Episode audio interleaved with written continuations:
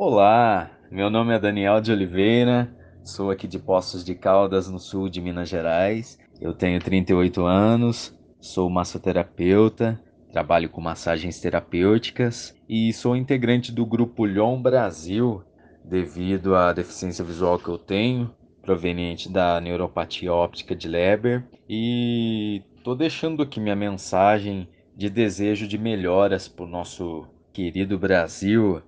Desejo que o nosso país tenha uma prática da diversidade mais saudável, que não fique apenas na teoria. Eu almejo um país com mais respeito à sexualidade do próximo. Tem até um termo aí que eu acho muito errado, da opção sexual, né? Eu acho um termo muito errado que é muito usado ainda, que é orientação sexual, né? Ninguém opta em ter uma sexualidade diferente.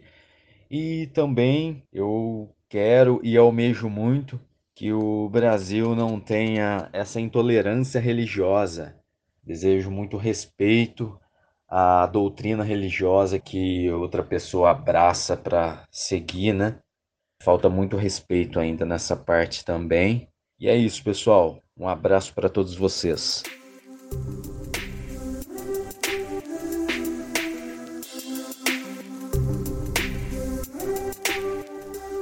Olá, tá começando mais um programa Saúde e Diversidade, o podcast de saúde LGBT. Nosso programa vai ao ar toda segunda-feira em todos os tocadores de podcast e toda quarta-feira com os nossos queridos parceiros da Rádio USP. Um beijo, eu mando toda semana o pessoal da Rádio USP, porque eles são incrivelmente legais, gente boa, simpáticas, pessoas que vale a pena você conhecer. Nosso programa foi gravado quinta-feira, dia 3 de dezembro de 2020. Eu sou Mário César Vilhena e eu, como toda semana, tô aqui com a minha amiga Vivian Avelino Silva. Oi, Vivi, tudo bem? Oi, Mário, eu tô bem, e você? Tudo ótimo. Vivi, lembrando para todo mundo que estiver ouvindo a gente que nós estamos no Instagram e no Facebook. E o nosso nome lá a pessoa acha como Saúde Diversidade, que é a junção da palavra saúde mais diversidade. E também nós temos nosso e-mail para quem quiser falar com a gente, saudiversidade@gmail.com. Fala com a gente, a gente está disposto a conversar com vocês. E a partir dessa semana a gente tem uma novidade. Um grupo de advogados do Vilhena Advogados se colocou à nossa disposição, à disposição das pessoas que quiserem conversar e tirar dúvidas jurídicas, consultoria. Manda mensagem pra gente, a gente faz o intermédio, a gente manda para eles, pro Itamar. E a ideia é responder e tentar resolver problemas. A gente já relatou aqui, já revelou aqui no nosso programa alguns momentos em que pode ser muito difícil você não ter um aconselhamento jurídico, né? Que notícia ótima, Mário. Muito bom. Vai beneficiar muita gente, com certeza. Além disso, nós estamos no nosso episódio número 22. Olha que honra! Começamos ali no meio da pandemia e já conseguimos chegar no final do ano vivos e muito satisfeitos com tantos episódios e tantas pessoas queridas. O ano foi muito bom. Esse foi um aspecto bom do ano para nós, né, Mário? Apesar da dificuldade toda, realmente foi um presente para mim o podcast. E por falar em tantas pessoas queridas, nosso programa de final de ano. Pois é, Mário, a gente vai ter hoje um convidado super especial que a gente teve contato através da outra convidada nossa, né, o Cláudio Lazas. Cláudio é formado em economia e atua em liderança e desenvolvimento de pessoas em diversas empresas e hoje ele é proprietário de uma startup de produtos e cursos de yoga e meditação. Já fiquei interessada. Mais recentemente, ele também se graduou em filosofia, com ênfase em filosofia política e teoria crítica. E o Cláudio foi convidado realmente de uma forma especial para o nosso último episódio, porque a gente está no Dezembro Vermelho. Cláudio, muito bem-vindo. Que bom que você veio conversar com a gente. Olá, pessoal. O prazer é todo meu em participar do Saúde e Diversidade. Sou fã de vocês. Ah, que delícia. E que voz de radialista que ele tem, né, Cláudio? Quem sabe eu consigo um emprego a mais, né? Cláudio, acho que você não está precisando de mais emprego, né? Você já tem um currículo cheio de coisas, muita história, e hoje eu quero ouvir um pouco uma parte dela e compartilhar com os nossos ouvintes também. Como eu estava falando, a gente acabou de sair do mês de novembro, né? Novembro azul, e agora a gente está iniciando o mês de dezembro. E a cor do mês de dezembro é dezembro vermelho, remetendo né, à luta contra o HIV. Por isso que é tão especial receber você hoje no nosso programa. Então eu queria começar te perguntando Como foi a tua trajetória? Se você pode compartilhar um pouco conosco da tua história e das coisas que te trouxeram até aqui hoje. Bom, como vocês já falaram, meu nome é Cláudio. Eu, apesar de ser economista e filósofo, eu costumo só me apresentar como filósofo porque a parte de economista eu já descartei da minha vida. Eu sou um homem cis, sou gay, tenho 53 anos e tenho HIV há 10 anos. Então, pessoalmente, eu tenho um relacionamento de 15 anos com um homem soro diferente, que significa que ele não tem o vírus, só eu tenho, né? E nós moramos juntos já há muito tempo. Só que a gente resolveu oficializar o nosso casamento no ano passado. Eu nasci num bairro católico, numa família católica, então eu tive uma infância muito reprimida. A gente não falava de sexo em casa, não existia educação sexual nas escolas. Então eu fui aprender sobre sexo muito tarde, através de fascículos. Era uma coleção sobre vida sexual que a minha irmã tinha. E por lá que eu aprendi assim muito sobre sexo. E apesar disso, eu sei que eu sou gay desde que eu me conheço por gente. Que a, minha primeira lembrança sou eu beijando um travesseiro, imaginando que era um cantor de uma banda chamada The Monkees dos anos 70. Então, eu sempre soube que eu era gay e que aquilo para a sociedade era algo considerado errado. Então, sempre me senti meio deslocado. E isso afetou muito assim minha vida sexual no começo. A primeira vez que eu saí com um homem foi aos 24 anos. E foi uma saída assim muito carregada de culpa. E junto com isso, no começo dos anos 90, que foi quando aconteceu isso comigo, a AIDS ela estava no auge. Então, assim, além da repressão religiosa, familiar, empresarial, eu tinha também o medo da epidemia. Então eu passei por psicanálise durante 15 anos para resolver essa questão e outras questões. E isso, junto com a filosofia, me fez perder o medo e a vergonha de ser quem eu era, ou seja, um homem gay com HIV. E profissionalmente, eu comecei a trabalhar aos 15, quer dizer, bem, bem novo. Eu me formei em economia, como vocês falaram, e trabalhei durante 32 anos em ambiente corporativo, em empresas muito grandes, multinacionais. Então, viajava muito e tal mas o meu trabalho, apesar de ser um trabalho assim que levou a vida inteira, né, não fazia muito sentido para mim. Então, em 2011, quando eu descobri que eu tinha o HIV, foi um marco assim na minha vida, porque eu decidi largar o mundo corporativo e fui fazer as coisas que eram significativas. Então, fui fazer a faculdade de filosofia, me formei em 2018 e meu foco passou a ser pesquisar gênero e preconceito para poder ajudar as pessoas que têm as mesmas dificuldades que eu tive durante a minha vida. Uau, Cláudio, nossa. Quanta informação. Em primeiro lugar, parabéns pelo casamento, Cláudio. Que coisa maravilhosa. Obrigado. Eu resolvi casar porque a gente vive numa fase meio tenebrosa.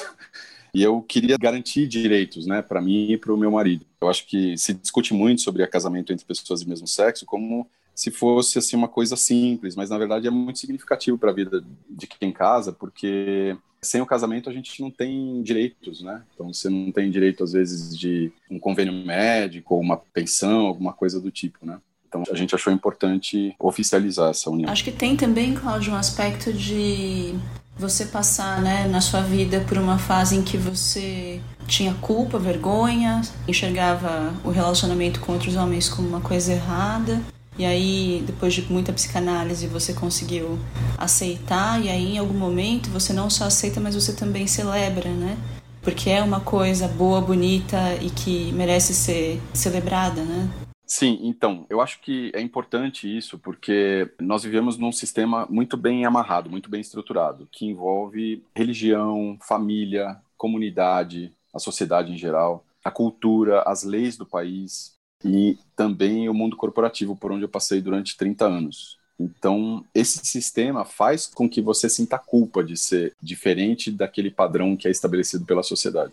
Então, quando eu consegui me desvencilhar disso tudo, né, quer dizer, sair do mundo corporativo, estudei filosofia, fiz psicanálise, então assim, a influência desse sistema passou a ser menor, eu consegui enxergar isso. Quer dizer, eu, em determinado momento da vida, eu me peguei sentindo vergonha de quem eu era, e aí eu me perguntei, eu falei, bom, se eu tenho vergonha, o que, que eu faço então? Eu deixo de ser um indivíduo, me mato, ou eu assumo quem eu sou com orgulho né, de ser gay e, e ter HIV? Então acho que é um pensamento que as pessoas devem se perguntar isso, assim, sabe? Por que, que eu sinto vergonha de ser quem eu sou? O tempo todo, né? A gente é induzido à culpa. Dentro desse comentário que você fez, a gente falando especificamente do HIV, ele foi descrito pela primeira vez em 1981, né? Acho que você contou da sua idade, que você devia ter entre 18, 19 e 20 anos. Você se lembra da sua memória que você tem dessa época? O que você sentiu? O que você sabia do HIV? E de que forma as pessoas enxergavam o HIV naquela época? Sim, eu lembro, tinha 14 anos em 81. Eu era um adolescente muito alienado, então eu não sabia nada do que estava acontecendo na sociedade. Mas eu lembro de ter lido num jornal, e aquilo lá me assustou bastante. Não se falava sobre HIV na época. Eu lembro que só se falava sobre a AIDS, porque uhum. a pessoa que tinha HIV, ela necessariamente desenvolvia AIDS, né? Isso era uma sentença de morte e na época a imprensa ela noticiava isso como uma morte muito dolorosa. Então, para quem não sabe, existe uma diferença entre o HIV e a AIDS, né? O HIV, ele é um vírus. Então, a pessoa tem o vírus e ela pode fazer um tratamento, esse vírus não vai conseguir fazer nada dentro do corpo dela, mas sem o tratamento, esse vírus ele vai destruindo aos poucos as células de defesa chamadas CD4. Então, quando a pessoa não tem o tratamento, ao longo do tempo ela vai ficando sem as células de defesa e algumas doenças, ou várias doenças oportunistas, acabam tomando conta do corpo da pessoa. Então, isso é o que se chama de AIDS, né? Quer dizer, essa situação em que a pessoa não tem o CD4 e tem um monte de doenças que levam ela à morte. Então, existe uma diferença muito grande entre HIV e AIDS. Mas na época, em 81, só se falava sobre AIDS. Então, assim, eu lembro de. Nós víamos grandes personalidades morrendo, né? Então, tinha a Sandra Brea, Fred Mercury, o Betinho, né? Mas o grande choque nacional foi o Cazuza, porque ele continuou compondo, cantando, se mostrando na TV. E, e, as pessoas foram vendo o processo de emagrecimento dele, de adoecimento. Então, isso causou um choque assim muito grande. Então, qualquer pessoa que emagrecesse nos anos 80, todo mundo já comentava que a pessoa tinha AIDS. E, e, as pessoas tinham muita vergonha, assim, ninguém falava que tinha, porque existia realmente uma repulsa da sociedade. E o único remédio que tinha na época, que foi usado de 87 até 95, era o AZT. Ele retardava esse efeito do sistema imunológico, só que ele não conseguia evitar a AIDS. Então era um remédio com efeitos colaterais muito fortes. Já ouvi casos de pessoas que morreram por causa do AZT, não por causa da AIDS. E a partir de 96, começou a ser distribuído um novo tratamento, que era um coquetel de três drogas. E essas três drogas juntas, que são chamadas antirretrovirais, elas mudaram radicalmente o tratamento, porque o coquetel foi o primeiro tratamento realmente eficiente contra o vírus. Então, ele transformou o vírus numa doença crônica. Hoje, com o tratamento, não se morre mais de AIDS, ninguém desenvolve AIDS mais. A pessoa simplesmente tem o vírus dentro do corpo e ela faz um tratamento pelo resto da vida. E assim, houve uma evolução também no tratamento dos antirretrovirais, porque os primeiros, eles eram menos práticos, a pessoa tinha que tomar, sei lá, 20 comprimidos por dia, várias vezes ao dia, tinha que colocar no congelador. E de 96 para cá, foram desenvolvidos outros remédios muito mais potentes, com menos efeitos colaterais. Então, hoje, a pessoa que tem HIV, ela tem uma vida absolutamente normal, como qualquer outra pessoa. Então, no meu caso, por exemplo, eu comecei a tomar em 2012. Eu lembro que os primeiros remédios que eu tomei, eles me causavam alucinação, eu tinha dificuldade cognitiva. Durante uns dois anos, assim, eu demorei muito para me acostumar.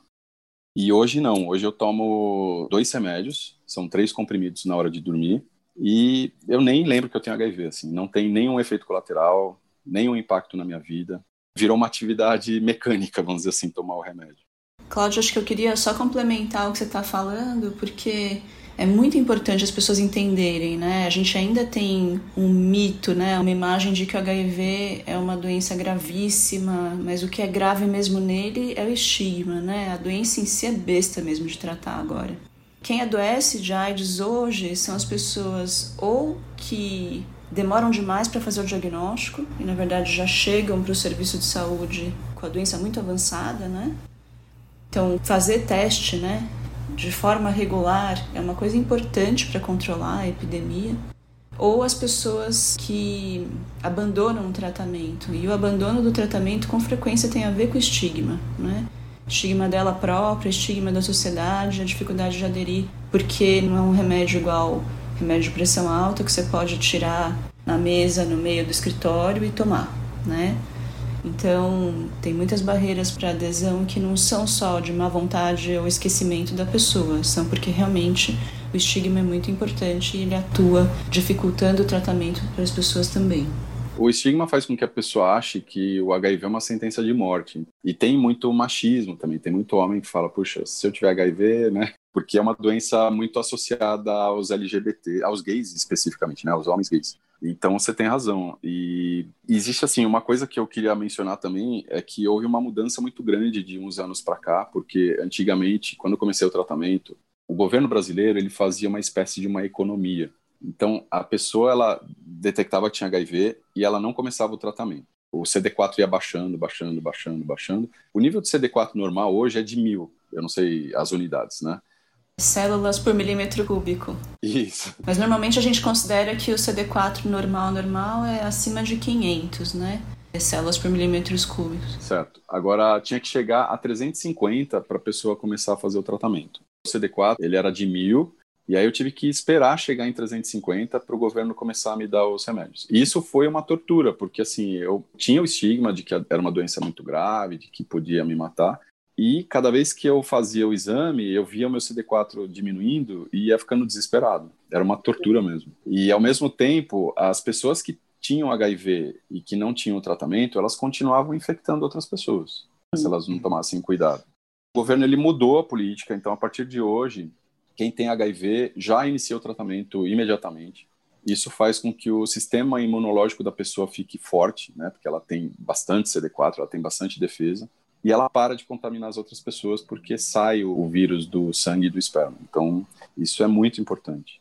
E, e, outra coisa que eu queria comentar é sobre o uso de camisinha, né? Porque até pouquíssimos anos atrás a Igreja Católica proibia os fiéis de usarem camisinha. Então isso foi assim de uma irresponsabilidade muito grande, assim. E o Papa atual ele passou a defender o uso de camisinha. Já que você tocou no assunto camisinha, acho que é importante a gente esclarecer a gente sempre traz isso nos nossos episódios. Hoje em dia, a gente chegou num nível tecnológico tão grande que existem várias estratégias de, de prevenção e combate, né? As ISTs. A camisinha é uma delas, mas existem outras. Por exemplo, as profilaxias pré-exposição e profilaxia pós-exposição, que são remédios que você toma e que você meio tapa a fechadura para a chavezinha do vírus não entrar, né? Que o antirretroviral, ele não deixa o, o vírus circular no sangue. Então, quando a uhum. pessoa uhum. que não tem HIV, ela passa por uma situação de risco, sei lá, um profissional de saúde, ou ela tem um companheiro, uma companheira que tem HIV e não faz tratamento, algum tipo de coisa. O fato da pessoa tomar o antirretroviral elimina o risco dela se contaminar, porque se por acaso ela tiver contato com o vírus, o vírus morre por causa do antirretroviral. E a pós-exposição também é super importante, quer dizer, a pessoa transou com alguém, teve um acidente, estourou a camisinha, sei lá. Ela percebeu que ela está numa situação de risco, ela tem um tempo. 72 horas. É, são 72 horas para tomar, começar a tomar o antirretroviral por dois meses, se eu não me engano. É, são assim, 28 dias. Então a pessoa fala fria a exposição, quanto antes melhor, mas é até 72 horas, né, o limite, e o tempo de uso são 28 dias e o risco de transmissão se reduz em aproximadamente dois terços do risco inicial, né?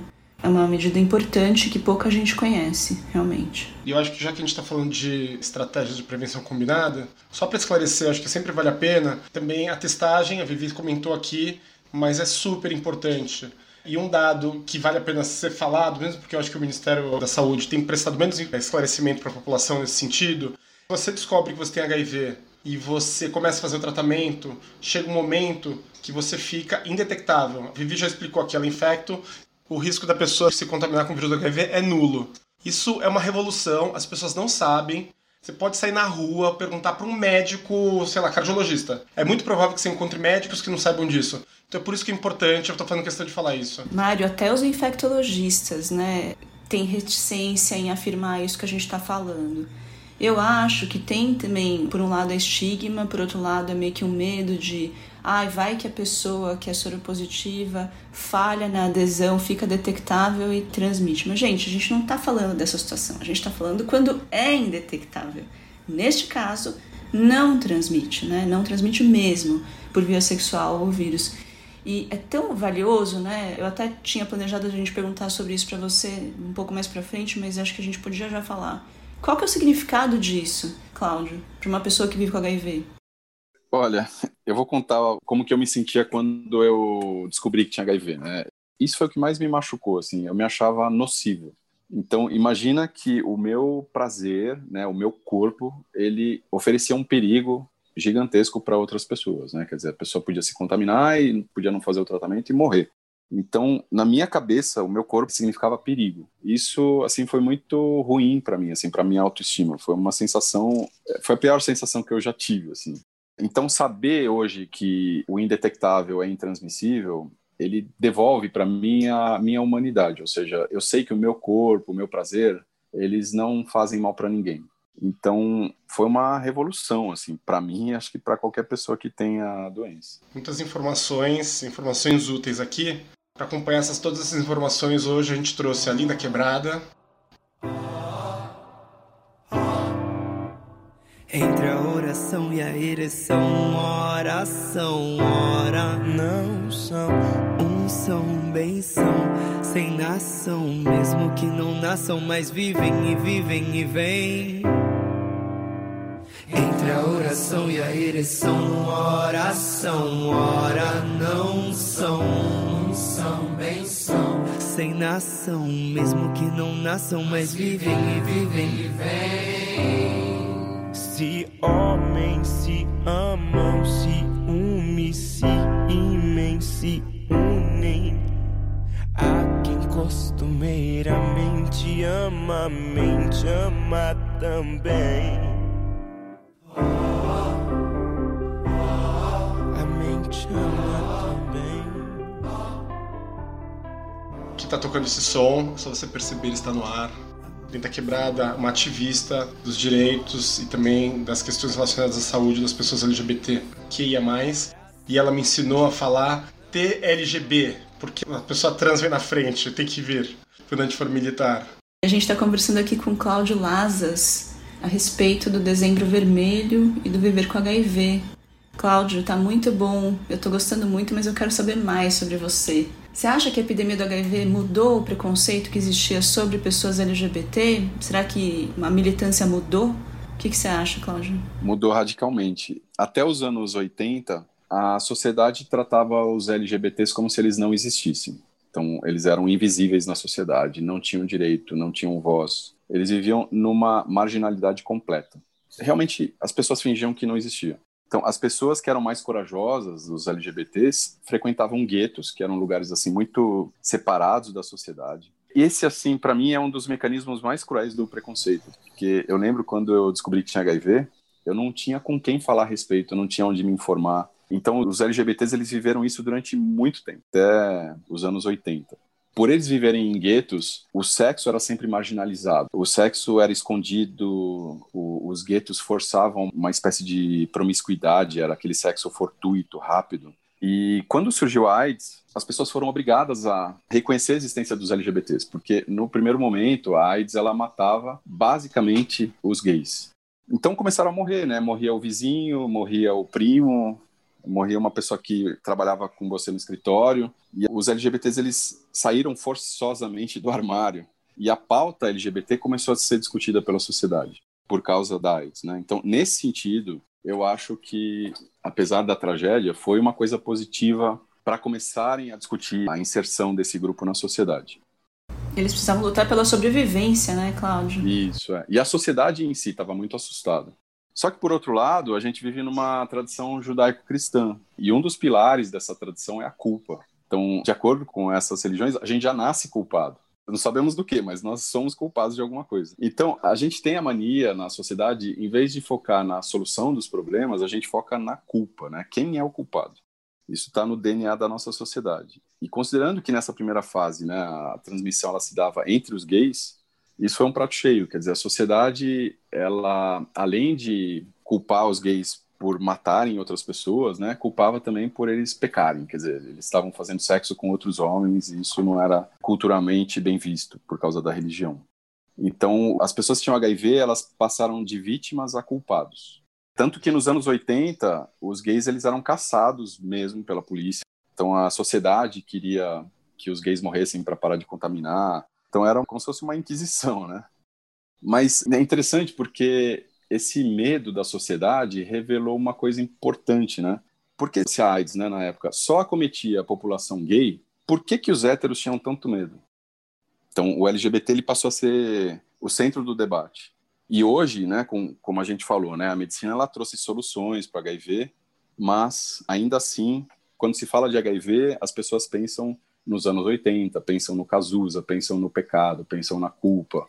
Realmente é muito pesado ainda, pesado o preconceito contra os LGBTs. Os LGBTs eles só passaram a ter direitos no Brasil por causa do judiciário mas infelizmente não dá para você acabar com preconceito num decreto ou numa decisão judicial. Então a nossa sociedade ela continua sendo preconceituosa tanto com os LGBTs quanto com os portadores de HIV. Isso que você está contando para gente me chama muita atenção. Primeiro que eu achei uma coincidência tremenda. Eu estava ouvindo o depoimento da Renata Carvalho, que é uma mulher trans, que é atriz, estava narrando essa violência contra LGBTs nos anos 80. E se a gente pensar, quem é muito novo não vai associar, mas quem tem mais de 30 associa rápido. Anos 80 é um dia desse. Anos 80 é ontem, assim. E talvez essa memória dessa violência esteja muito arraigada às pessoas. E quando você fala dessa violência, as famílias levavam os filhos adolescentes com um pedaço de pau para pegar LGBT na rua. Mulher trans e homem gay, assim, na rua. Então aí, por isso talvez exista ainda todo esse preconceito na nossa sociedade, assim. É muito louco, né? Uma coisa interessante é que, mesmo a parada LGBT nunca teve HIV e AIDS como tema. A primeira vez vai ser no ano que vem, 2021. O tema vai ser, acho que, HIV e AIDS. E eu acho muito estranho que isso nunca tenha sido abordado pela parada, né? Quer dizer, eu acho que existe um preconceito dentro do próprio grupo LGBT. Existe uma estatística, se eu não me engano, é do Atlas da Violência, que as mulheres travestis elas têm uma chance 49 vezes maior de se infectar de HIV em relação ao resto da sociedade. E em relação a mortes, né, os homens negros morrem duas vezes mais do que os homens brancos e as mulheres negras três vezes mais do que as mulheres brancas. Então isso indica duas coisas, quer dizer, existe um preconceito, mas também existe, por causa do preconceito, né, essas próprias pessoas elas não buscam acesso ao tratamento ou não têm condições financeiras de ter acesso ao tratamento. Então existem mortes assim que não deveriam existir, né? Uma outra coisa que é um dado também super importante, o Brasil está com uma política pública de dados e estatísticas muito precário, por isso que a gente precisa das instituições não governamentais para nos fornecer. Mas quando a gente fala, principalmente das pessoas trans, travestis e até de homens gays, normalmente essas pessoas são expulsas pela família. Quando a gente não tem dado, da onde a gente pega informação? A família vai atrás do corpo. Quando a gente tem uma pessoa que é renegada pela família, tipo uma mulher trans, que foi assassinada porque estava se prostituindo por qualquer motivo, a gente não tem nem o dado que a família deu, né? De fazer o boletim de ocorrência. Vira um não dado, é invisibilização completa. É chocante quando a gente percebe isso, né? É, existe uma manipulação muito forte dos dados, inclusive quando morre uma pessoa por esse motivo, né, por ser LGBT, isso muitas vezes não é registrado, né, oficialmente como uma morte por LGBTfobia. Então acaba sendo registrado como uma morte comum, por outro motivo qualquer. Mas teve um aspecto que você comentou, né, Cláudio, que apesar de, de o tratamento ser muito mais simples hoje, né, e, e, muito mais eficaz, e as pessoas viverem bem, com qualidade de vida e sobrevida tão boas quanto qualquer outra pessoa, né, vivendo com HIV ou sem viver com HIV, né, a gente realmente não tem mais diferença hoje, né, na sobrevida a doença ainda é um super bicho de sete cabeças. Né? As pessoas enxergam como se fosse uma tragédia, né? Assim, câncer, o pior que câncer, né? Porque câncer as pessoas ainda contam para os outros e recebem é, apoio, suporte, né? Tem até um benefício secundário de ficar com câncer. Agora HIV não. Para a sociedade parece uma coisa tão grave quanto, só que que ela nunca vai poder compartilhar com ninguém. Embora seja muito mais simples hoje do que uma pressão alta para tratar, né? Por quê? Bom, em primeiro lugar, porque as imagens da AIDS ainda são muito presentes. Então, as pessoas, quando pensam em HIV, pensam né, no Cazuza, aquelas imagens dos anos 80, principalmente as pessoas mais velhas, né? E a cultura, ela demora muito tempo para mudar. Aquilo que o Mário estava falando, anos 80 foi ontem, né? Quer dizer, eu, eu leio coisas sobre 200, 300 anos atrás que ainda são iguais hoje. Então, cultura demora muito para mudar. E essa doença, ela é associada a sexo e drogas. E o, Brasil ele não é um estado laico, né? O Brasil ele é um país que devota todas as suas forças à religião cristã. Então, todas as datas católicas no Brasil são feriados. A Câmara dos Deputados e o STF tem lá um crucifixo pendurado na parede. Então, a gente tem uma força da religião muito forte e isso é levado para o HIV, quer dizer, é uma doença que é transmitida sexualmente, então o fato da pessoa fazer sexo já é condenável pela religião e principalmente como tem essa associação com os LGBTs, apesar deles não serem a maioria das pessoas infectadas por HIV, mas ainda existe essa pecha, né, de que é uma doença gay, né? Então as pessoas condenam por causa disso, né? E, e tudo isso tem a ver com religião. A pessoa que tem HIV, ela é pecaminosa frente à sociedade, né? Então é uma inversão de valores total. Pessoa que deveria receber tratamento, deveria receber apoio da sociedade, ela é marginalizada, estigmatizada. Interessante você falar isso, Cláudio. Eu escuto muito dos pacientes, sabe?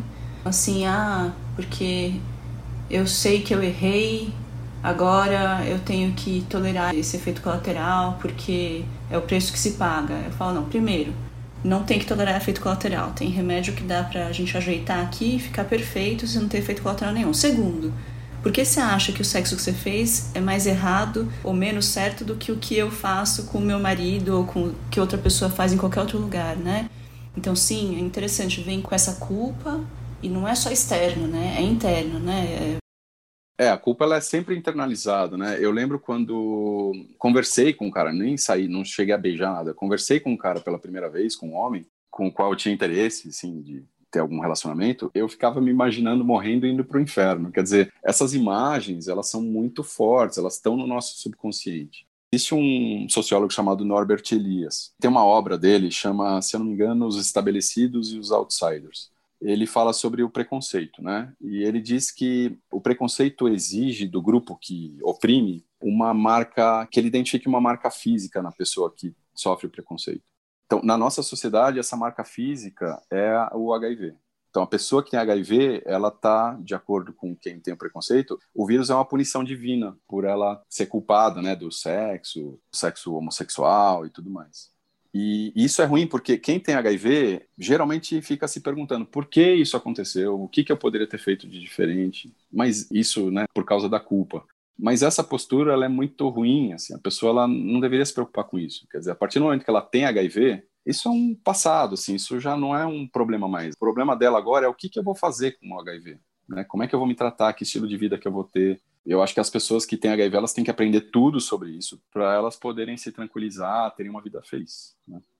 Acho que vale a pena deixar mensagem a partir do que está falando. O pessoal que está ouvindo a gente, é tão bom amar e é tão bom sentir prazer. Fazer sexo não é uma coisa errada e não foi sua culpa. Acontece, tipo, não é uma coisa ruim. É gostoso, é bom. Vamos seguir em frente e vamos fazer mais sexo. A gente está falando com Cláudio Lazas, e estamos ouvindo também a Linda Quebrada. Ora não são, um são, bem são, sem nação, mesmo que não nasçam, mas vivem e vivem e vêm. Muito bem. Cláudio, a gente está por conta do Dezembro Vermelho, a gente falou muito sobre a questão do HIV, a gente abordou muito sua história, mas a gente ainda está em débito aqui com as pessoas que ouvem a gente, que a gente ainda não estabeleceu uma pauta sobre o trabalho para pessoas LGBTQIA+, mas a gente ainda vai fazer um episódio específico para isso. Mas a gente não queria perder a oportunidade de ter você, uma pessoa que já viveu no mundo corporativo, filósofo. E eu queria aproveitar a sua experiência para antecipar uma conversa sobre esse tema, uma breve conversa sobre esse tema. O emprego pode ajudar ou pode atrapalhar na saúde de uma pessoa que vive com HIV? Pois é, depende muito, né? Porque as empresas, elas são um microcosmo da sociedade. Então, se a nossa sociedade ela é muito preconceituosa, a empresa também é preconceituosa, ela é um reflexo social. Então, existem empresas que já têm valores de acolhimento, a diversidade, inclusive a pessoas com HIV, e outras empresas não. Então, eu acho que as empresas têm que começar a trabalhar nos seus valores para que tudo seja acolhido, né? Então, não só pessoas com HIV, mas LGBTs, negros, pobres, ricos. Eu não vejo essa diversidade dentro das empresas. E assim, pode ser bom para uma pessoa que tem HIV trabalhar, e pode ser ruim. Quer dizer, se a empresa tiver esse tipo de acolhimento, é importante para a pessoa que tem HIV ter uma ocupação mental. Então, o trabalho é essa ocupação, né? e tem uma rotina que a pessoa já está acostumada, então ela vai se sentir mais tranquila, sabe? Ela deixa de ter o foco na recém-descoberta do HIV e passa a pensar em coisas que ela está acostumada a fazer e tal. E também por causa do convênio médico, porque apesar do SUS oferecer tratamento gratuito para as pessoas, nada como você ter um, um convênio para te apoiar. Então, além do tratamento com antirretrovirais, dependendo do remédio que a pessoa toma, ela tem que fazer outros acompanhamentos. Eu, por exemplo, tomava um remédio há muitos anos atrás que causava uma perda óssea. Então, eu tinha que todo ano fazer uma densitometria para ver como é que estava o meu esqueleto, se tinha osteopenia, osteoporose, esse tipo de coisa. Então, assim, dependendo do remédio, do tratamento que a pessoa tem ou das condições clínicas da pessoa, ela tem que fazer outros acompanhamentos além de tomar o antirretroviral. E tendo um convênio médico, isso fica muito mais tranquilo, assim, né? Agora, eu sugiro, assim, quando a pessoa está dentro de uma empresa e ela descobriu que tem HIV, a pessoa deve saber, né, se a empresa vai ser preconceituosa ou não. Então, a pessoa que tem HIV, ela não é obrigada a comunicar isso para ninguém. Agora, caso ela decida comunicar isso para a empresa, eu sugiro fortemente que seja comunicado por escrito através de um e-mail, porque essa comunicação é muito importante. A empresa, quando passa a saber que o funcionário tem HIV, é importante que esteja documentado que a empresa sabe, porque existem leis que protegem a pessoa com HIV, né? Então, existe uma súmula do Tribunal Superior do Trabalho de 2012, é a súmula 443, que ela presume que a demissão de um empregado que tem HIV é discriminatória. Então, quando isso acontece, o STF faz com que a empresa reintegre a pessoa com HIV. E em 2014, a Dilma sancionou uma lei, que é a Lei 12.984, que torna crime a discriminação de pessoas com HIV e proíbe, por exemplo, negar emprego ou trabalho e exonerar ou demitir de seu cargo ou emprego qualquer pessoa por causa do HIV. Ou seja, uma pessoa com HIV pode ser demitida se ela não tiver uma boa performance, mas ela não pode ser demitida pelo simples fato de ter HIV. Então, quando a pessoa comunica para a empresa, é importante documentar para ela poder se proteger nesse sentido. Muito bom, muito bom você falar dos direitos da pessoa com HIV, porque nem todo mundo conhece e ainda os direitos são muito violados no Brasil. Cláudio, na verdade, você estava falando quanto o convênio médico pode ajudar, né? Mas é interessante porque o programa de HIV, ele é tido no mundo, né? o programa de HIV do Brasil é tido no mundo como um dos melhores, um dos exemplos, na verdade, de como a política de saúde pode melhorar a epidemia, né? A gente tem, claro, momentos mais desafiadores, especialmente recentemente, né, nas políticas públicas, mas o SUS tem um papel muito importante, né, no tratamento de pessoas que vivem com HIV. E é importante que todo mundo saiba que ninguém paga por remédio de HIV no Brasil, né? O Ministério da Saúde fornece integralmente tratamento para todas as pessoas que vivem com HIV, como você falou, independente do nível do CD4, o acesso é irrestrito. E as drogas que compõem os esquemas fornecidos pelo Ministério são drogas de primeira linha, né? é um tratamento muito bom. Fala um pouco pra gente sobre a importância do SUS na luta contra o HIV no Brasil, Cláudio. Olha, eu acho que se não fosse pelo SUS, milhares ou milhões de pessoas teriam morrido de AIDS, assim, porque o SUS ele fornece tratamento gratuito. Isso quer dizer que pessoas que têm condições financeiras se tratariam de qualquer forma. Mas essa não é a realidade da maioria do brasileiro. Então, o fato de você ter um tratamento totalmente gratuito, com médicos que você não precisa pagar nada, exames que você não precisa pagar nada, remédios dados pelo governo, isso faz com que o tratamento seja amplo, né? Quer dizer, todas as pessoas que têm HIV podem ter tratamento e só não tem tratamento realmente quem não quer, né?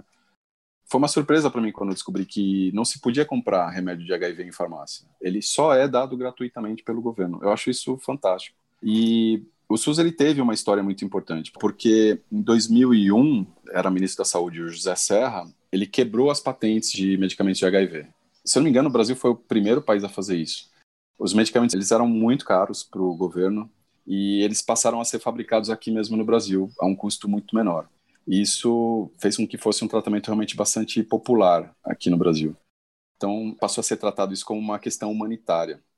E, por outro lado, o que eu critico muito são as campanhas de conscientização, porque eu já faz assim uns 10 anos que eu não vejo nenhuma propaganda na televisão. Eu sei que existem, provavelmente, mas eu não vejo propagandas falando sobre HIV, sobre AIDS, sobre prevenção. Mesmo no primeiro de dezembro, eu vejo assim uma forte campanha da iniciativa privada, de ONGs, de pessoas como vocês, trazendo esse assunto, né, jogando luz sobre essas informações mas o governo ele fica omisso. Assim. Um dado interessante, muito, muito curioso, que eu reparo na minha cidade, que é São Paulo, é que esses meses coloridos, né, que são representados por uma cor para ser significativo em relação a uma batalha, né?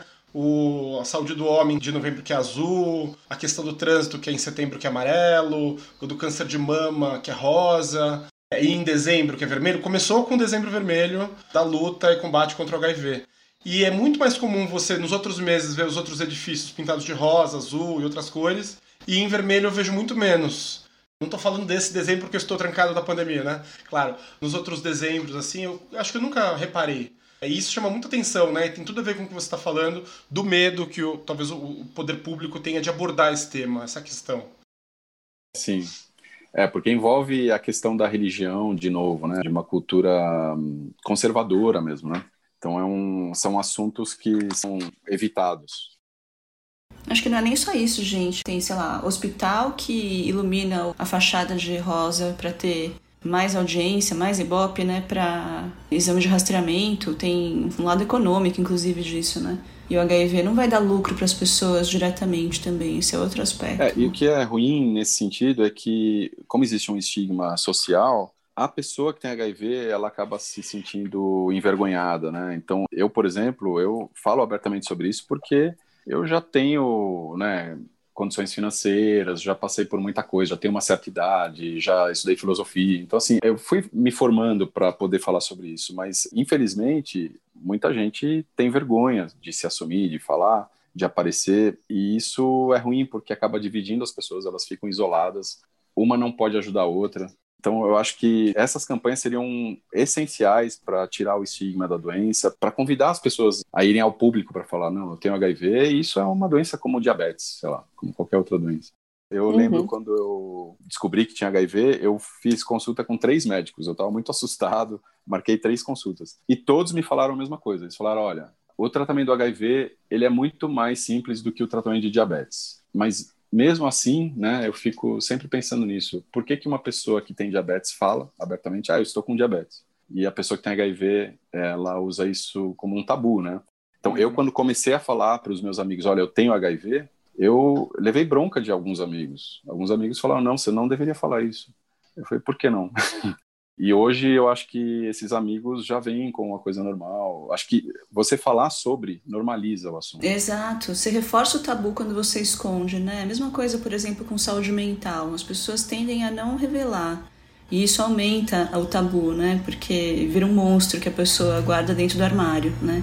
Sim, exatamente. Muito bom, Cláudio. Adorei. Quanta informação importante. Também adorei. ah, que delícia de conversa. Acho que antes da gente terminar, uma dica: quem tiver mais dúvida, além de poder entrar em contato com a gente, é saudiversidade.gmail.com pelas redes sociais, Instagram e pelo Facebook. Eu acho que um site bacana para se pesquisar é o site da UNAIDS, UNAIDS Brasil que é o órgão das Nações Unidas que trabalha e que divulga questões relacionadas ao HIV no mundo. Muito bom, agora a gente vai para o momento mais esperado do nosso programa, depois do momento de toda a história do nosso entrevistado, é claro.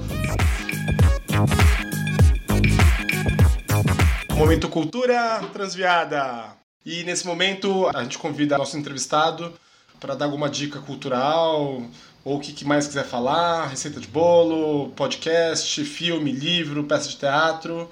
Cláudio, o que, que você trouxe pra gente? Bom, eu trouxe duas coisas. Existe um documentário que foi lançado ano passado, chama Carta para Além dos Muros. É um documentário sobre HIV. E esse documentário ele foi fantástico, porque quando assisti, eu saí de lá com muito orgulho, assim, sabe? Eu acho que todo mundo que tem HIV, ou quem não tenha, mas principalmente para as pessoas que têm HIV, e que sentem algum tipo de insegurança, de vergonha, deveria assistir esse documentário, Carta para Além dos Muros. E outra coisa uhum. é um livro que eu acabei de ler, chama Devassos no Paraíso, do uhum. João Silvério Trevisan. É um livro de tem quase 700 páginas, assim. Ele conta a história dos, dos LGBTs de 1500 até hoje no Brasil, né? Então ele escreveu e ele fez algumas complementações. Então o livro ele chega até 2019 fala sobre a eleição do Bolsonaro, fala sobre todas as coisas bem atuais. E esse livro é muito importante porque ele tem muitas coisas sobre LGBTs, como é que eles foram sendo tratados ao longo da história do Brasil. Dá para a gente entender muito do preconceito atual lendo esse livro. E tem no final, assim, vários capítulos falando sobre HIV e AIDS. Então, também é um livro que eu recomendo. Muito bom. Vivi, você quer comentar só um pouquinho sobre o Carta Além dos Muros? Acho que a gente até fez já recomendação em outro episódio desse documentário, várias pessoas, médicos conhecidos da gente, do coração, inclusive pessoas que já foram entrevistadas no podcast. Eu fui no lançamento né, do documentário e é muito emocionante mesmo, porque pessoas que fizeram parte da história do HIV estão todas muito presentes, né? É muito recente a história. Então, essa vivência do pavor, né? E da coragem e da construção da militância, ela estava toda ali ao vivo a cores para mim, sabe? Quando eu assisti o documentário. E aí eu até falei a mesma frase que o Rico falou no filme, que tratar o HIV hoje é besta, né? Difícil é o estigma. Então, queria mandar um beijo pro Rico hoje. E também, é, realmente, esse documentário é muito lindo, vale muito a pena assistir. Tem duas pessoas que participaram do filme, outro entrevistado foi o Beto também, que é um super companheiro nosso. Beijo, Beto. E a Fernanda Rick, que tá aí na labuta do Saúde e Diversidade com a gente, participou também na assessoria técnica do filme. Então, beijo para todos. Mário, você tem uma dica hoje? Olha, eu tenho. Primeiro eu queria falar que em algum momento as dicas do, do Cultura Transviada foram difíceis para mim, mas eu retomei um ritmo de leitura e de momento de ouvir podcast porque eu estou fazendo o exercício e eu tenho ouvido muito podcasts durante os exercícios. Então vai ficar mais fácil, gente, para mim. Agora o que eu vou trazer é uma peça de teatro que foi censurada e é por isso que eu estou trazendo. O nome dessa peça é Evangelho segundo Jesus Cristo, Rainha do Céu. Essa peça, ela foi, o Jesus Cristo ela foi ensinado por uma mulher trans que é a Renata Carvalho, eu citei ela aqui no meio do nosso episódio hoje. E assim como eu falei do beijo gay, daquele comic que foi censurado, essa peça não foi só uma página censurada, ela teve a peça inteira censurada, ela foi violentada, a tropa de choque foi atrás dela. E o juiz que determinou a censura da peça, ou seja, que proibiu a veiculação da peça, ele se pautou em argumentos meramente religiosos, como se o limite fosse a figura do próprio Jesus Cristo. Eu gostaria de lembrar aqui que a gente vive num país laico, nosso país é constitucionalmente laico, e no caso de uma peça de teatro, por exemplo, além da gente ter o direito à liberdade de expressão e o direito a todas as formas de expressão artística, as pessoas que vão a uma peça de teatro, elas vão porque elas se interessam pelo tema. Então não tem sentido a gente proibir uma crítica e uma outra visão de uma figura muito famosa como a figura de Jesus. É por isso que eu trouxe é, e porque também o trabalho da Renata Carvalho é maravilhoso. Ô Mário, eu queria dar um pitaco porque é, quando essa peça foi censurada, muitas pessoas falaram, nossa, que absurdo ter Jesus figurado através de uma pessoa trans. E isso demonstra um preconceito muito forte, porque uma pessoa trans, ou uma pessoa gay, uma lésbica, ou qualquer que seja a orientação da pessoa, não é inferior a outras pessoas, né? Então não é ofensa a Deus ou a Jesus você colocar uma trans para fazer o papel né, de, Jesus Cristo. Então a religião é tão transfóbica ou as pessoas são tão transfóbicas que não permitem que uma pessoa trans encene a figura de Jesus Cristo. Qual é o problema? Ela não é suja, ela não é nada. É mais um ser humano. Vivi! Qual a sua dica cultural de hoje? Gente, eu tenho uma dica tão especial, fiquei tão feliz de lembrar dessa dica, porque foi uma leitura importante para minha formação, sabe? Eu quero recomendar o livro da Valéria Piazza Polisi, que chama Depois daquela Viagem. Esse livro foi lançado em 97, olha só. Então eu li bem adolescente, né? E a Valéria Piazza Polisi conta a história da descoberta do HIV dela em 1989. Ela foi uma das primeiras mulheres com diagnóstico de HIV no Brasil e jovem, né, com 16 anos na época, 17, sei lá. E então é muito interessante do ponto de vista histórico, né? Porque ela viveu esse momento bem antes da história que o Cláudio conta pra gente, né? Um momento em que mal tinha AZT para as pessoas e era super tóxico o tratamento e era uma sentença de morte. E ela conta como por muito tempo ela não conseguiu fazer planos a longo prazo para a vida, porque ela sempre achava que ela ia morrer em algum momento ela percebeu que ela não ia morrer mais. E aí ela continuou com dificuldade para fazer planos a longo prazo, porque aquele estigma da morte continuou com ela por muito tempo, né? Então você tem que aprender de novo a viver, né? A fazer planos, a conseguir reconstruir a vida. Então é uma história que eu recomendo bastante que as pessoas leiam, porque embora ela esteja temporalmente décadas para trás, do ponto de vista cultural e do estigma da nossa sociedade, ela é muito atual ainda. Maravilhoso. Legal. Bom, gente, a gente recebeu hoje aqui o Cláudio, com sua super história, história linda. Cláudio, foi uma honra, um privilégio, um prazer te receber aqui com a gente.